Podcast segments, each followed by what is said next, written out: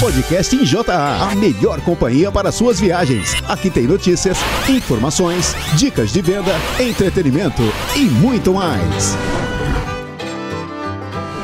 Olá, equipe! Já estamos na segunda semana do mês de junho. Então, Cezinha, o tempo tá voando. Já estamos na 23 terceira semana do ano. Sim, estamos completando 43% do calendário anual. Faltando pouco mais de três semanas para fecharmos o segundo trimestre. E tudo indica que com a dedicação e profissionalismo de todos, os números irão mais uma vez surpreender. Por aqui estamos trabalhando firmes para trazer mais e mais produtos para a nossa linha. Afinal, a empresa que tem como meta ser número um do Brasil em produtos veterinários não pode dormir no ponto, não é mesmo? Então vamos continuar pegando firme nas campanhas, focar no bom planejamento e correr pro abraço. Lembrando que a nossa equipe técnica do marketing disponibilizou em nossos grupos dois estudos de campo, um deles evidenciando a alta eficácia do Benzaforte nos protocolos de secagem, além de mostrar o excelente custo-benefício do Intrasec em comparação ao Cepravim. E no outro estudo, pudemos ver como é clara a superioridade do catafós B12 em comparação ao fosfosal. É mais um material que pode ser utilizado como argumento na hora de venda do nosso catafós. Fica a dica, hein? Vamos em frente, equipe, e já com foco no segundo semestre do ano. Caminheiro que lá vai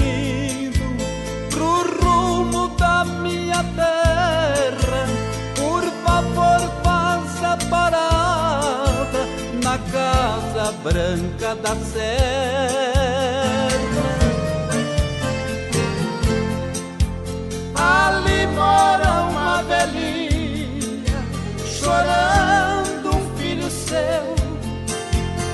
Esta velha é minha mãe e o seu filho sou eu.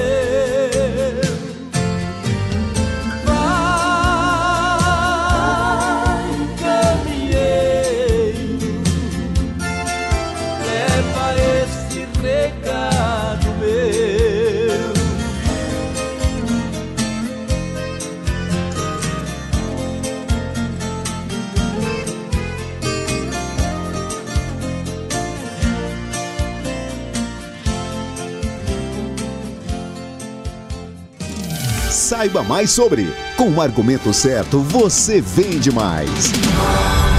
Hoje iremos saber mais sobre o glicoton. E sabe quem já vendeu mais de 1.430 frascos esse ano em suas duas regionais? O representante Fábio Lima, com o promotor Jonathan Vilela. Então vamos ouvir deles um pouco mais desse produto e conhecer as suas estratégias de vendas. Jonathan, seja bem-vindo! Olá a todo o pessoal da JA. Eu agradeço oportunidade que nos foi dada aí de dar um feedback sobre o nosso trabalho do, do Glicoton B12, né? A campo, aqui na região do Triângulo Mineiro. Quais são os diferenciais do produto perante a sua região? Quando o Glicoton B12 foi lançado, é, a gente viu né, mais uma ferramenta de, de entrada-chave em fazendas potenciais, em grandes fazendas, para abordar um tema que era até então pouco discutido né, aqui na, na, na, região do Triângulo Mineiro, que era cetose subclínica. Né? Então, o glicoton B12 ele tem uns diferenciais super interessantes que é, que é a chave de vendas né, é, em relação aos concorrentes, porque ela é a única glicose 50% que acompanha o B12 né, e apresentações em frascos de 500 e 1 litro. E isso nos ajudou bastante né, na, na argumentação de apresentação do produto. Qual abordagem você costuma usar para oferecer o produto? E uma forma também, né, Cezinha, de abordagem para oferecer o produto é naquele bate-papo ali com o cliente, né? É a gente questionar o que ele tem feito para tratar a cetose subclínica e clínica, né, dentro da fazenda dele. E eu lembro que alguns anos atrás, quando a gente iniciou o trabalho com o glicoton específico para cetose, a maioria não tinha essa resposta, né? Porque eles não tinham foco nesse tipo de, de enfermidade, principalmente no pós-parto. Então, acabou que se tornou uma estratégia de venda esse feedback do, do, dos clientes, né? Ah, legal, Jonatas. E qual estratégia você usa na hora de vender o produto? acaba que a gente concretiza né, a introdução do produto na fazenda, porque a gente pede, né, principalmente umas vacas, né, os animais que parem mais gordas, né, que pariram e com algumas semanas, né, alguns, alguns dias pós-parto sentiram, né, parar de comer, caiu o leite, né, etc. E a gente mensura, faz o teste da, da cetona, identifica o problema e mostra que a gente tem a solução para esse problema, né? Até uma ferramenta que a empresa nos dá aí, nos fornece, são as amostras, né? Eu entrei em muita fazenda potencial aqui da região através dessas amostras, mostrando o problema, mostrando que o cliente tem o problema, mostrando a solução para esse problema e tratando, né? Pega alguns animais, mostra que tem um problema, trata e aí é, depois é só tirar o pedido. Mas é, é uma ferramenta super importante, né? É, para introdução, para introdução dos produtos na fazenda, que é mensurar, fazer o teste antes, né? Tratar e depois fazer o teste novamente e mostrar que esse animal foi tratado. Você tem algum case de sucesso para contar para nós? Alguma história em que você conseguiu trocar o produto do concorrente pelo da JA? Sim, Cezinho, existe alguns casos, né, de, de conseguir trocar né, o produto do concorrente pelo glicoton B12, né? Muito em si, né, da, da praticidade do, do, do glicoton B12, do custo-benefício que o produto traz né, para o cliente e, e, também a metodologia do nosso trabalho, né? Porque não é simplesmente colocar lá na fazenda e usa assim, usa assado, né? É, a gente está perto, a gente está acompanhando, a gente está mensurando, a gente está vendo a resposta desses animais de perto, né? E isso é um fator fundamental para a gente entrar na fazenda e ao mesmo tempo né, trocar um produto do concorrente pelo, pelo nosso. É isso aí, Jonatas. A gente agradece muito a sua participação. Agradeço aí a oportunidade de estar tá dando esse feedback aí para todo mundo, né, sobre o nosso trabalho do Glicoton e bora para cima. Abraço a todos. Seja bem-vindo também, Fábio. Conta pra gente quais são suas estratégias usadas para alcançar esse alto índice em vendas do Glicoton. Olá Cezinha, olá Júlia, olá equipe JA. Agradeço mais uma vez a oportunidade de a gente estar presente aqui no, no podcast JA, né, hoje falando do Glicoton B12, um produto que se tornou importante nas nossas regionais, né, pelo, pelo trabalho que foi feito fundamentado na base, né, desde, desde o seu lançamento. A gente apostou né, na auferição nas grandes fazendas né, de corpos cetônicos, que é a cetonemia dos animais. O pessoal de campo está de parabéns, né, o Jontas, o Brunner. Né, o pessoal fez um trabalho de base muito bem feito nessas fazendas, onde a gente consegue estar tá colhendo os frutos de vendas né, na, nas lojas, nas principais lojas hoje. Então, o que, que eu tenho que falar de ação? A principal ação mesmo foi o campo, né, fazendo a diferença em nossas vendas. É, é por isso que a gente consegue ter hoje o glicotom como produto importante, né, de, de faturamento e conseguir um bom resultado de vendas nesse produto. Então, basicamente é isso. É parabéns para o campo, né, parabéns para os promotores da regional que fez a diferença aí com as vendas de glicotom. Um abraço a todos e boas vendas. Obrigado, Fabão. Boa semana para vocês. Boas vendas.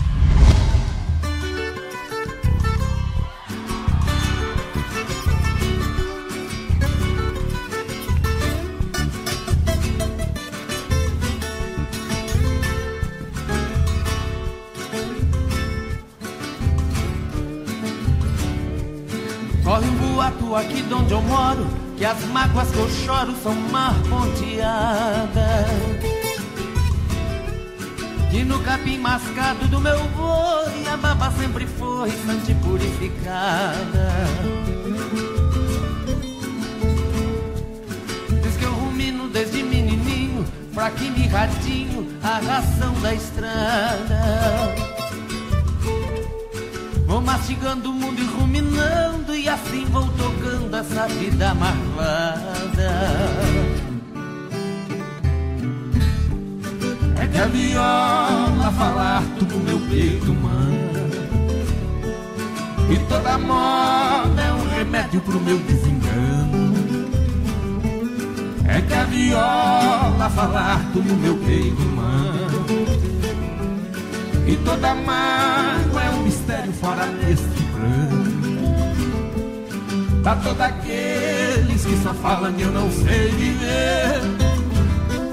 Chega lá em casa pra uma visitinha Que no verso do reverso da vida inteirinha Há de encontrar-me nunca ter é Há de encontrar-me nunca ter é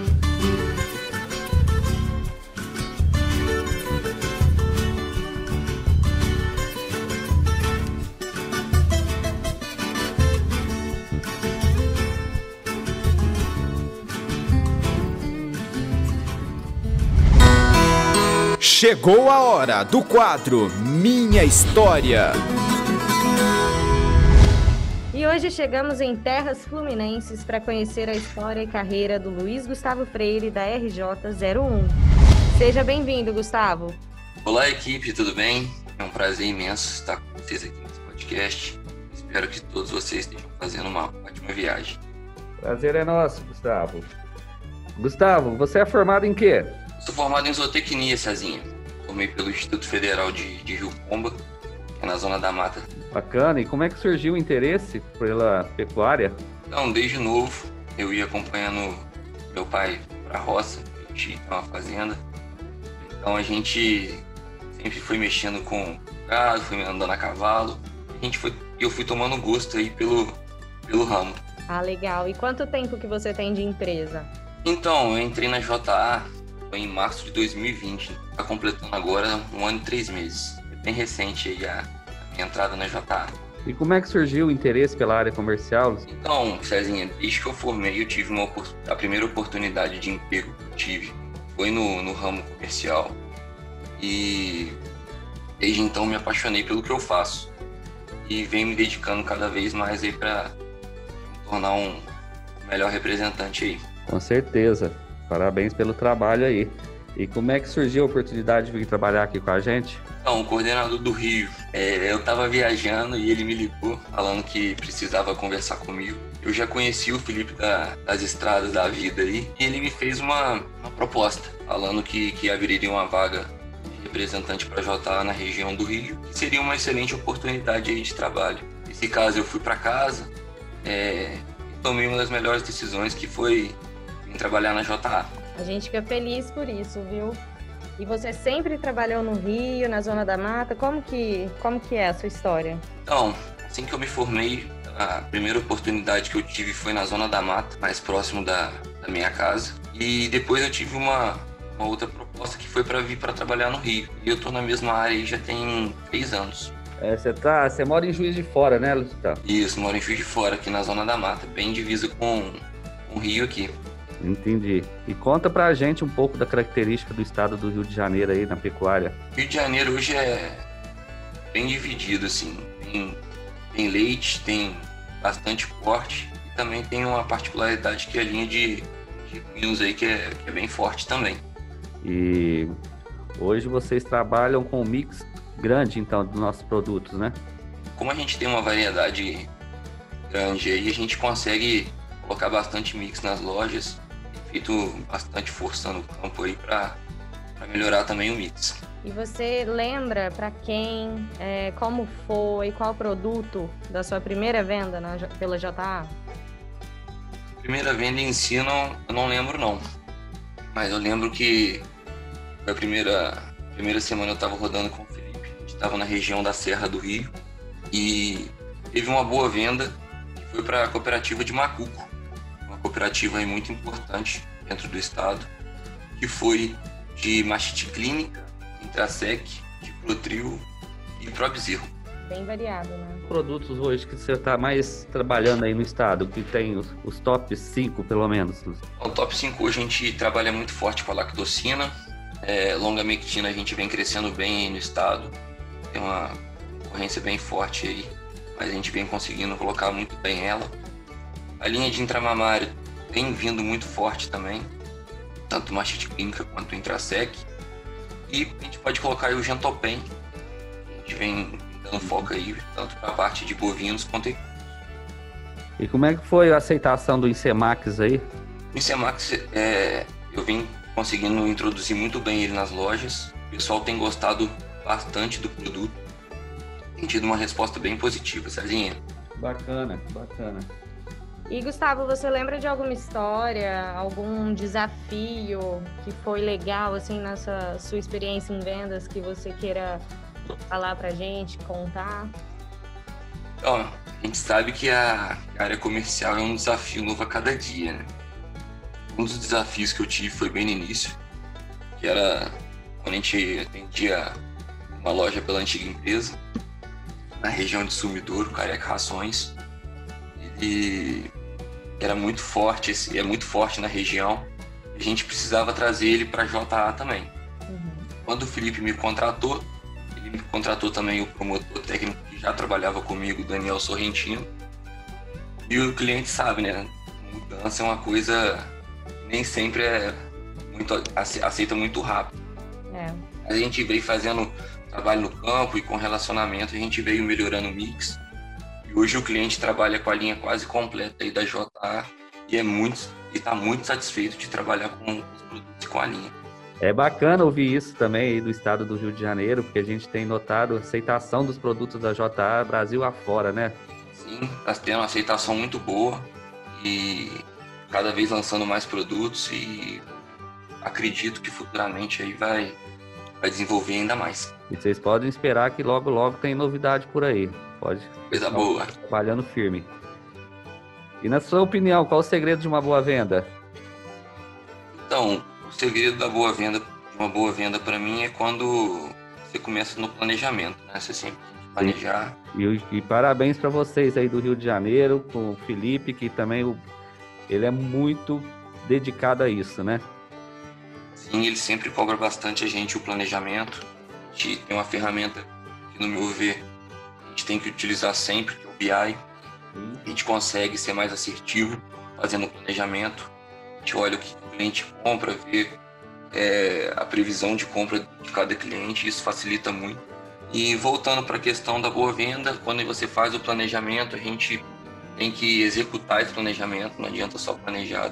Chegar na loja, está sempre bem apresentável, uniformizável, de crachá, ter uma postura na, na condução da venda e assim que terminar a venda, fazer o pós-venda, que também, no meu ver, é muito importante. E você sabe quando a, a venda é boa, quando o cliente recompra, te procura para fazer um novo pedido. Exatamente. E o pós-venda, na verdade, muita gente não, não valoriza tanto, né, Gustavo? Sim, eu vejo que o pós-venda é importante porque você consegue, talvez, solucionar um problema mais rápido, evitar algum tipo de desgaste com o cliente e ver se o cliente está satisfeito com o que vem sendo feito e trabalhado. Exatamente. E nesse ano, Gustavo, o que, a JA acrescentou na sua vida? É, a JA hoje é, me deu uma oportunidade, estou muito satisfeito de trabalhar numa empresa que vem crescendo, de trabalhar com uma equipe fantástica hoje.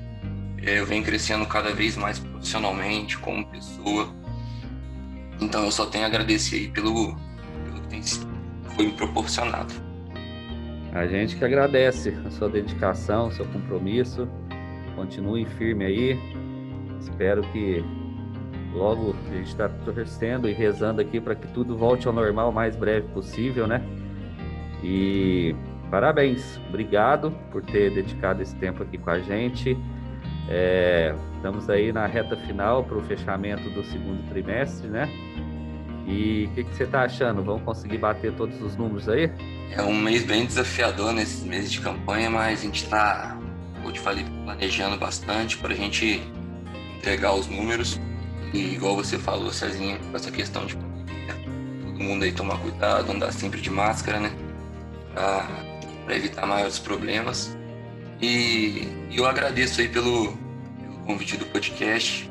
Fico muito feliz aí de, de fazer parte desse, dessa ferramenta aí que a Jota está passando para gente. Bacana, a gente que agradece. Valeu, Luiz Gustavo. Obrigada, Luiz Gustavo.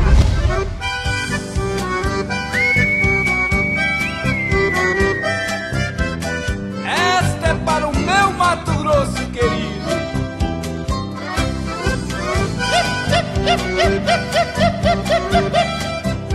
É paixão pra mais de quilômetro. Viajando pra Mato Grosso apareci Aparecida do Taboado.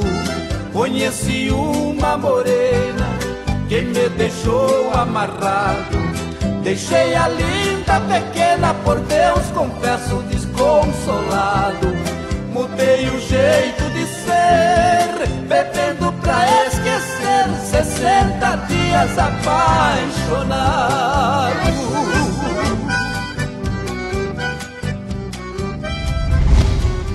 Quadro JA Convida, a Hanna bate um papo bem interessante sobre mastite e qualidade do leite com a veterinária Jéssica Quirino. Confira! Olá pessoal, aqui é a Hanna que está falando. Hoje no nosso quadro JA Convida, a gente vai falar sobre a atuação do veterinário na área de saúde do Uber e qualidade do leite. E como convidada, a gente vai receber hoje a Jéssica Quirino.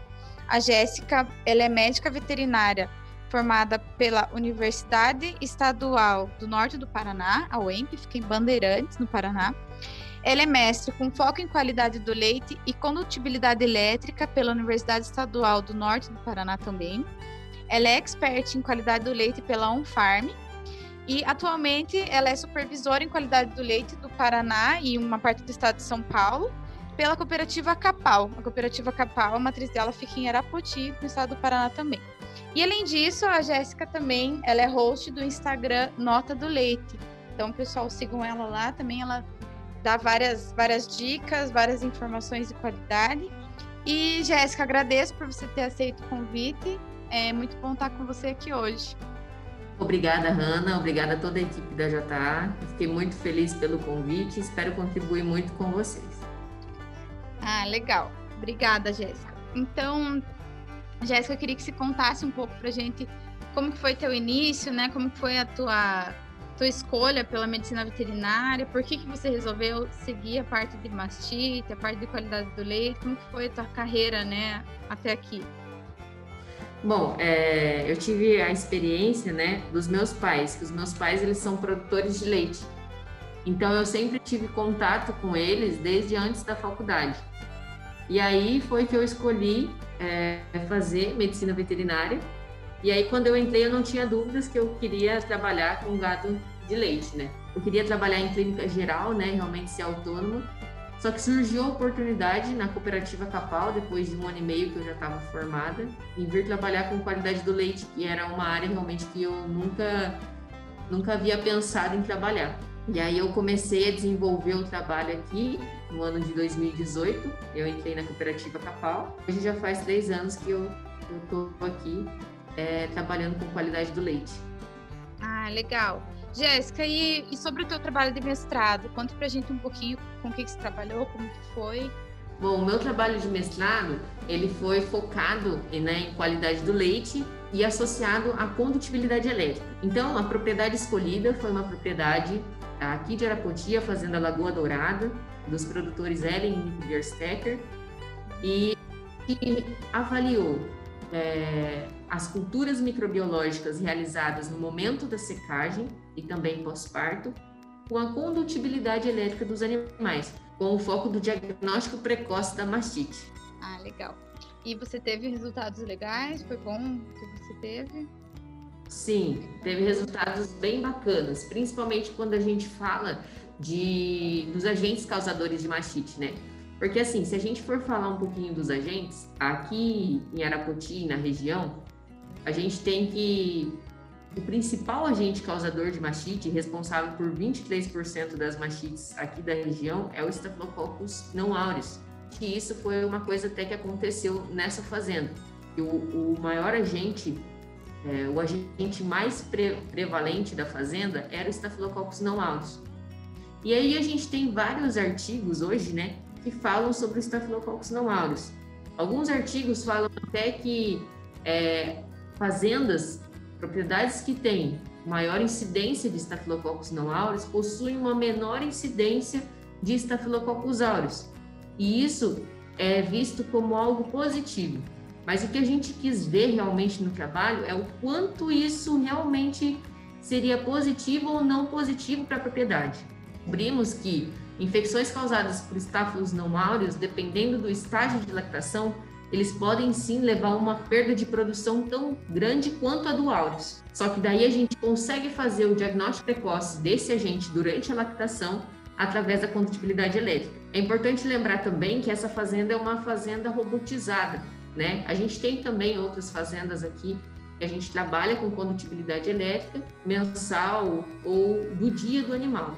Já essa fazenda em específica, ela nos dava a condutibilidade elétrica por ordenha do animal e por teto. Bem melhor, né, os resultados que a gente vai ter. Bom, sobre você, já que você comentou sobre o estáfilo não áureos, vou puxar um gancho aqui. Fale um pouco sobre esse, já que é a maior prevalência da região, né? Fala um pouco sobre a tua, é, tua experiência com esse agente, como é que é o tratamento, como é que é o diagnóstico. Normalmente é fácil de fazer o diagnóstico, ou é igual o áureos, né? Que às vezes a gente tem que colher mais amostras, enfim. Bom, nós começamos com o trabalho de cultura na fazenda há três anos. E esse trabalho, ele tem a parceria com a empresa OnFarm. Então, o que nós fizemos foi trazer uma OnFarm, uma Smart Lab, para dentro da cooperativa e começar a fazer esse trabalho de cultura, essa prestação de serviço para os nossos produtores. Bom, de início nós tínhamos poucas propriedades no projeto. Hoje a gente conta com mais de 45 propriedades no projeto e além disso, hoje a cooperativa Capal, ela também for, ela fornece as on-farms para os produtores parceiros há mais de um ano na assistência em qualidade do leite. Então, para todos aqueles produtores que estão desde o início com assistência em qualidade do leite, hoje a gente está fornecendo uma on-farm. Outras ainda mandam os resultados para nós. O principal foco é, trabalhar com eles a parte de mastite subclínica, né? O tratamento ou não dessas mastites. Uhum. Mas o levantamento geral que nós temos, que já faz três anos que a gente está com, com a cultura, a gente tem um total de 9 mil amostras analisadas. Dessas 9 mil amostras, a gente tem realmente que o agente mais prevalente é o Staphylos não aureus, seguido de Staphylos aureus, Streptoagalactiae e o Streptobris. E aí a gente tem algumas ambientais, né? Mas as ambientais, elas ainda foram pouco diagnosticadas por nós, porque antes o nosso foco principal era machite subclínica. Então, isso a gente tem pouco, um banco de dados é, baixo quando a gente fala em machite ambiental. É, a gente estava falando sobre as mastites do estáfilo não aureus, então vocês acabavam coletando as amostras de vacas com CCS alto não é, que tivesse como mastite sinal clínico em si, é isso ou não? Isso. Aí o que a gente fazia é que eles sempre traziam para nós as amostras de animais. A gente, na verdade, a gente, é, nos meus atendimentos, eu faço a análise do controle leiteiro e aí eu vou separando todos os animais que irão para coleta. Então eu separo todos os animais novas infecções, todos os animais crônicos, os paridas crônicos, novilhas infectadas, é, separo todos essas, esses animais e aí eles mandam para nós. E essas amostras, então, elas eram de animais subclínicos. Ah, entendi. E sobre quando você opta por tratar, quando você opta por não tratar, quando a gente tem uma mastite subclínica? Tá, então quando a gente fala em mastite subclínica, a gente tem alguns agentes que eu prefiro tratar e outros que eu não prefiro tratar, né? Isso está bem aliado à literatura. Então, quando a gente fala de estáfilos áureos, estáfilos não áureos e Strepto ubris, ubris a gente fala assim, principalmente terço final de lactação. A gente pode esperar a secagem desses animais. Mas quando a gente fala de Strepto agalactiae, a gente tem que tratar, porque é uma mastite altamente contagiosa.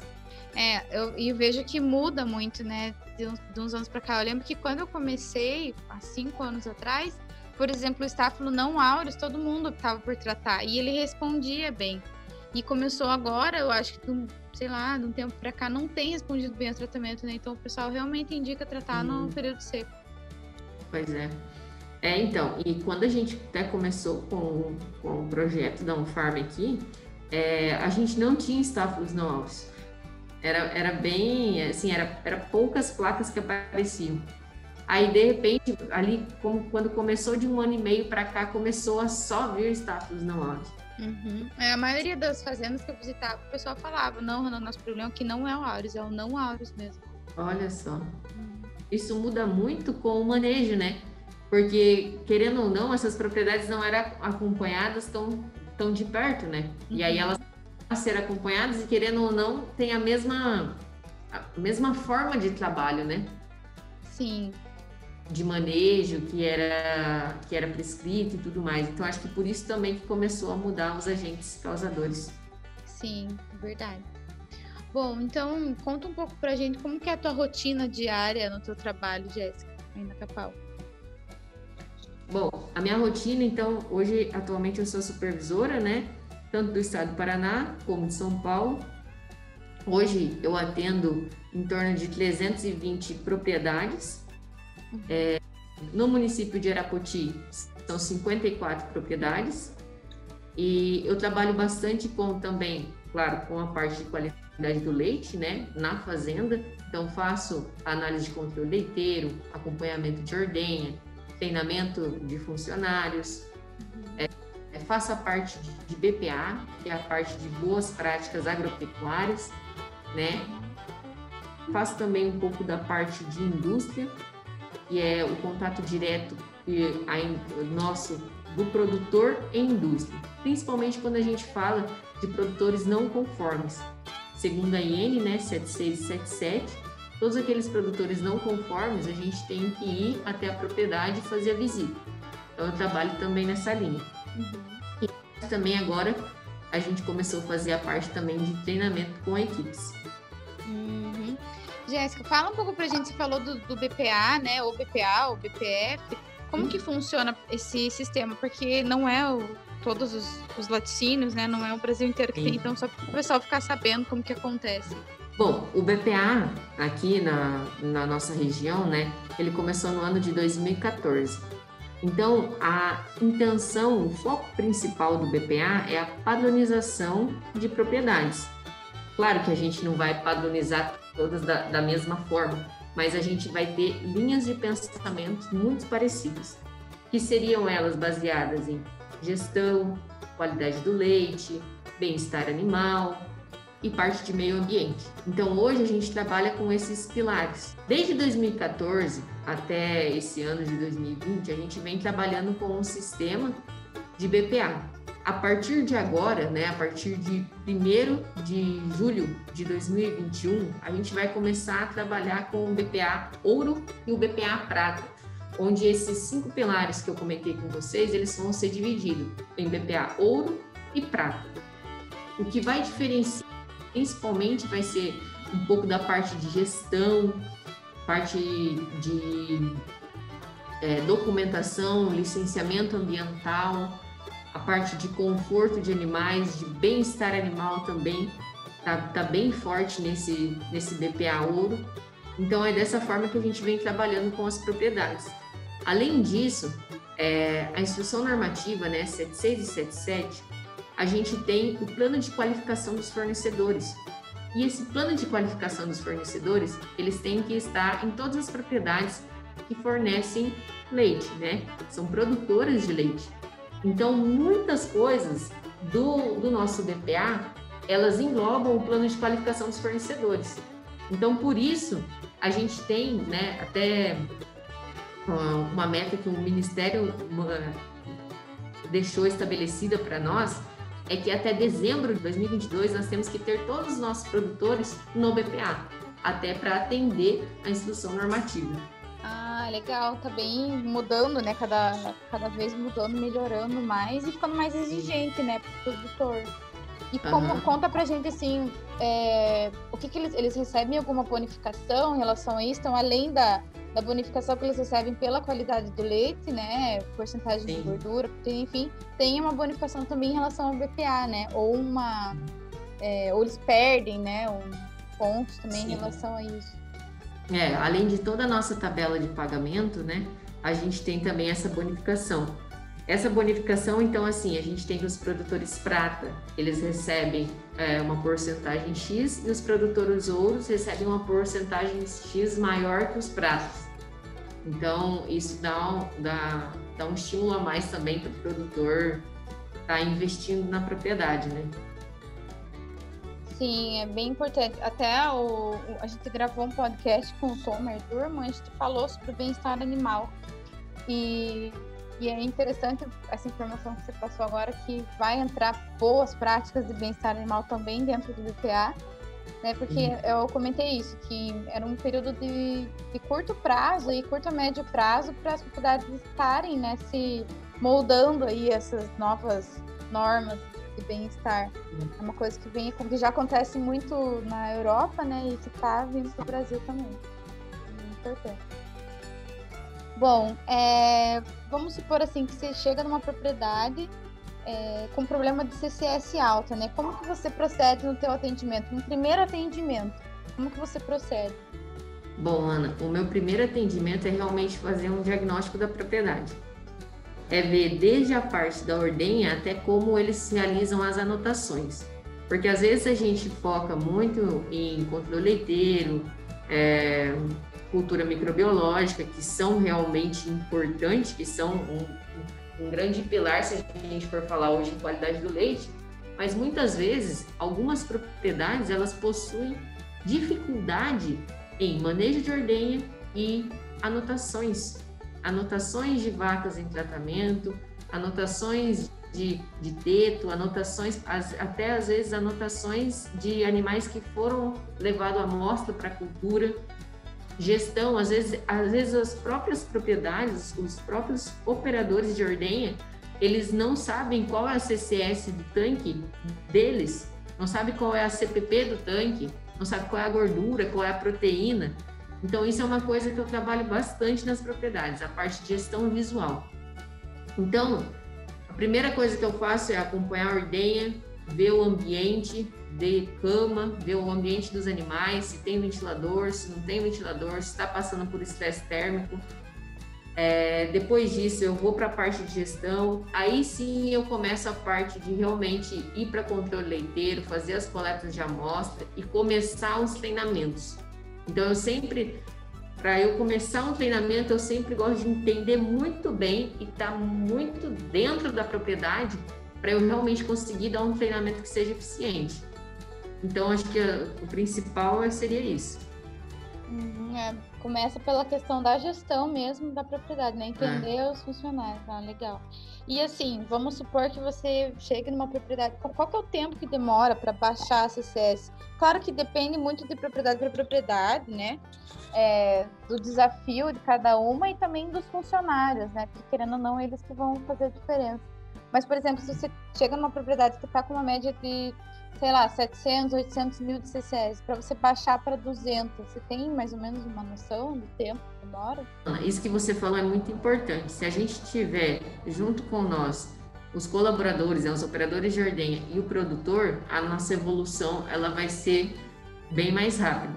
Mas assim, é, eu sempre falo que para uma propriedade dessa, né, que, que a gente está falando de uma CCS alta, eu falo sempre de um ano por quê? Ah, Jéssica, mas pode ser que em um mês a gente já consiga cair para 500, no próximo 300, no próximo 250? Pode ser que sim.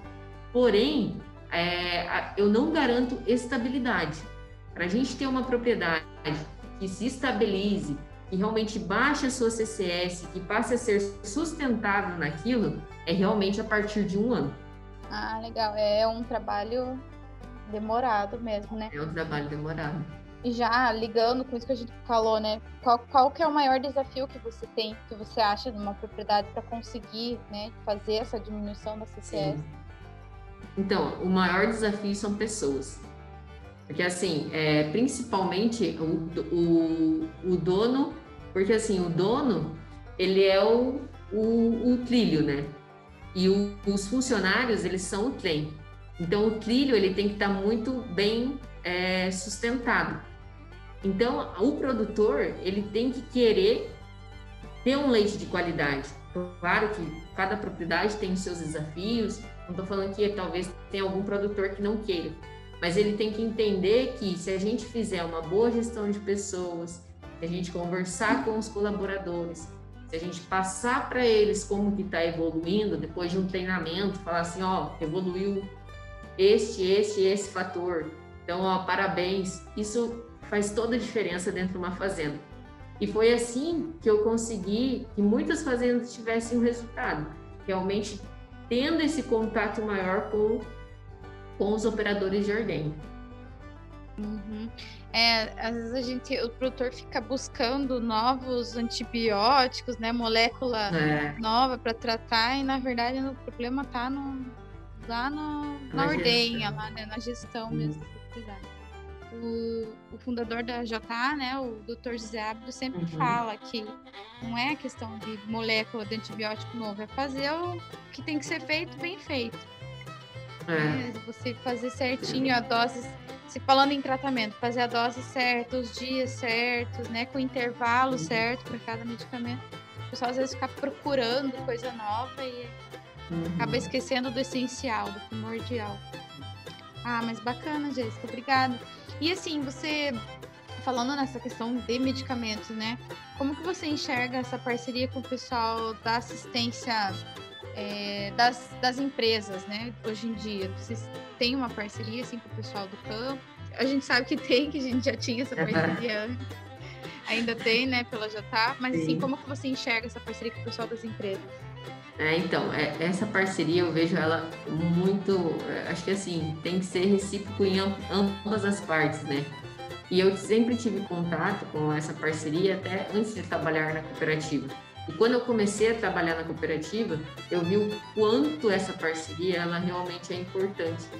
Ainda mais se a gente tem é, técnicos que falam a mesma língua, né? Falam, a, tem os mesmos princípios e tudo mais. A gente consegue realmente fazer um trabalho muito melhor para o produtor, né? Porque a gente pensa no produtor. Então, se a gente tem essa parceria com as empresas, a gente consegue o maior sucesso nas nossas, nas nossas visitas, tanto pensando é, na empresa como também pensando na cooperativa. Ah, que bom que se enxerga dessa maneira que realmente a gente tem que ser um ganho dos dois lados, né, para dar certo. Hum. E sempre tem esse ganho. Ah, mas então tá, Jéssica, acho que era isso. Muito obrigada pela, pela nossa conversa. Obrigada de novo por ter aceito o convite.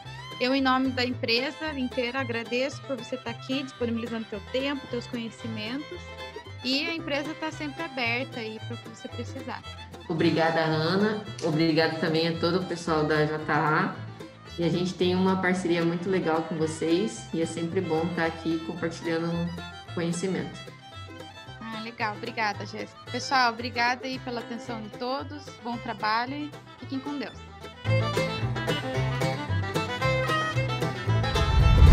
Bem, é isso aí, equipe. Gostaria de agradecer a sua companhia, desejar a vocês boas vendas e um excelente fechamento de trimestre. Grande abraço e se cuidem. Demais cantar com o trio Parada Dura, né? Que não? prazer.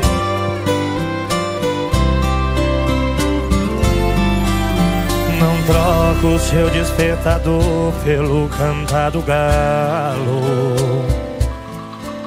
Não troco o seu carro bonito pelo meu cavalo. Não troco o seu ar poluído pelo da estrada. Aqui não tem trânsito, só tem boiada. Nosso céu é limpo, a noite enluarada. Encerra-se aqui mais um episódio do podcast em JA. Obrigado pela companhia e até o próximo encontro.